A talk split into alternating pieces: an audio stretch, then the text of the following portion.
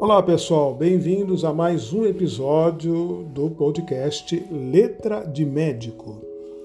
Hoje eu gostaria de dar um pequeno apanhado geral sobre dermatite atópica, que é conhecida também como eczema. Né? É, dermo ou derma, em palavras, significa que tem a ver com a pele. Ite significa inflamação. Portanto, dermatite significa inflamação da pele. Dermatite atópica, também chamada de eczema, é um tipo de dermatite prolongada, geralmente hereditária. Ela causa erupção cutânea em placas que fazem a pele ficar ressecada, vermelha, descamada e com prurido ou coceira.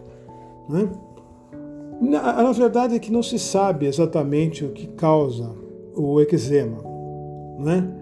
Mas a gente sabe que ele é hereditário. De alguma forma você vai encontrar linhagem familiar, histórico familiar, de pessoas que têm dermatite atópica ou o eczema.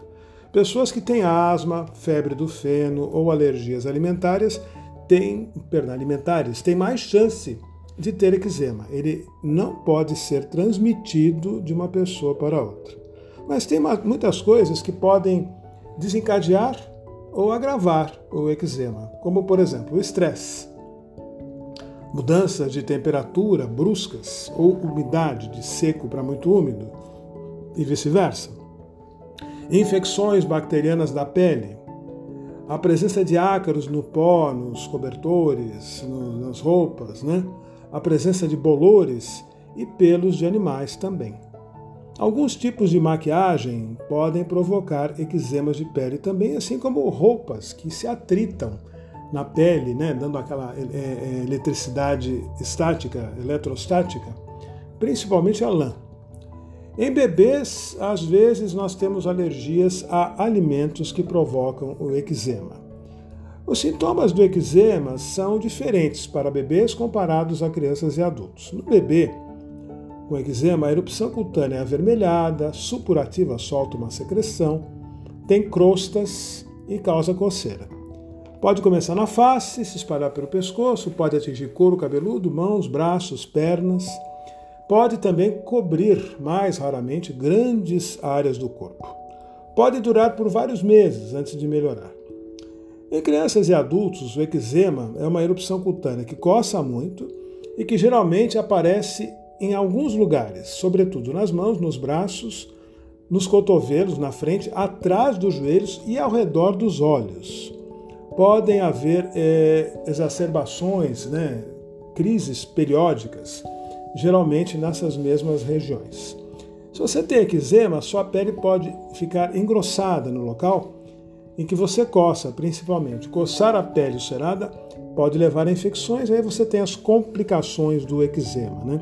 Como é que a gente, como os médicos sabem, né? Como é que nós sabemos que a pessoa tem eczema? A gente diagnostica observar o tipo de erupção, de lesão cutânea que a pessoa apresenta, perguntando sobre o seu histórico pessoal e familiar. O tratamento do, dos eczemas, o eczema na verdade não tem cura, né?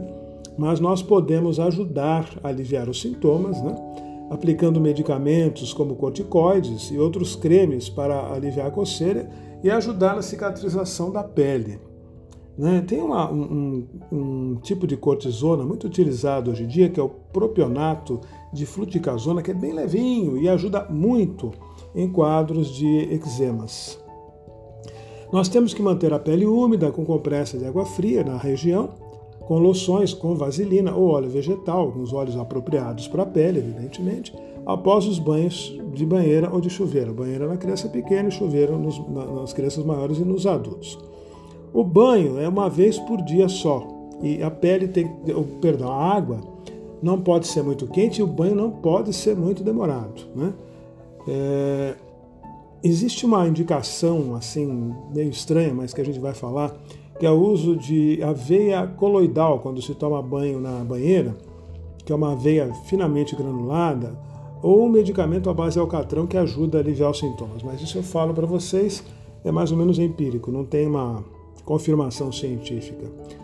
É, ao invés de esfregar a pele com a toalha, que a gente tem o hábito de esfregar, a gente tem que enxugar a pele dando tapinhas, tá bom?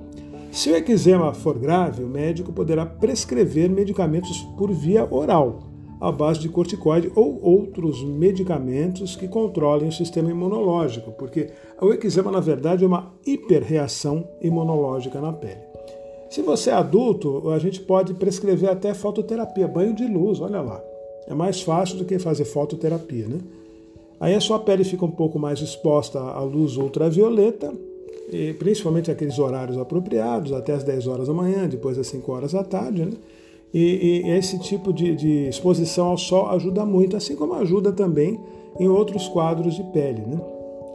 Para evitar, o que, que a gente faz para evitar que eczema piore? Né? A gente tem que evitar coçar, usar hidratantes para que a pele não resseque, é, evitar agentes que irritem a pele, produtos químicos, produ roupas que possam irritar a pele, evitar alguns alimentos que a gente sabe que a gente é alérgico, a gente tem que evitar. Né? Eu conheço casos de pessoas que têm alergia à cebola, a alho, a pimenta, é, enfim, vários alimentos, né? cada um com a sua particularidade. Né? É, a gente tem que evitar de ficar em regiões, em áreas muito quentes ou muito frias, porque isso pode agravar, tá bom? As roupas é, de algodão e de lã e outros tecidos ásperos, é, mais pesadas, elas podem provocar também. Então, quando for usar alguma coisa assim, que seja uma coisa leve, evite uma, uma, uma roupa muito pesada, porque isso pode agravar o quadro. Né? É bom a gente usar um umidificador na casa quando o ambiente estiver muito ressecado, na época do inverno, com frio e tudo, para manter, para melhorar a umidade relativa do ar no ambiente do lar. Né? E, evidentemente, a última recomendação, que não é simples de fazer, de resolver, é reduzir o estresse. Isso não é fácil, né? E a gente tem estresse por várias causas, mas é um dos recursos que nós temos que avisar para que nós possamos diminuir os eczemas ou a dermatite atópica. Tudo bem, gente? Muito obrigado pela paciência na audição de hoje. Um abraço, até o próximo episódio.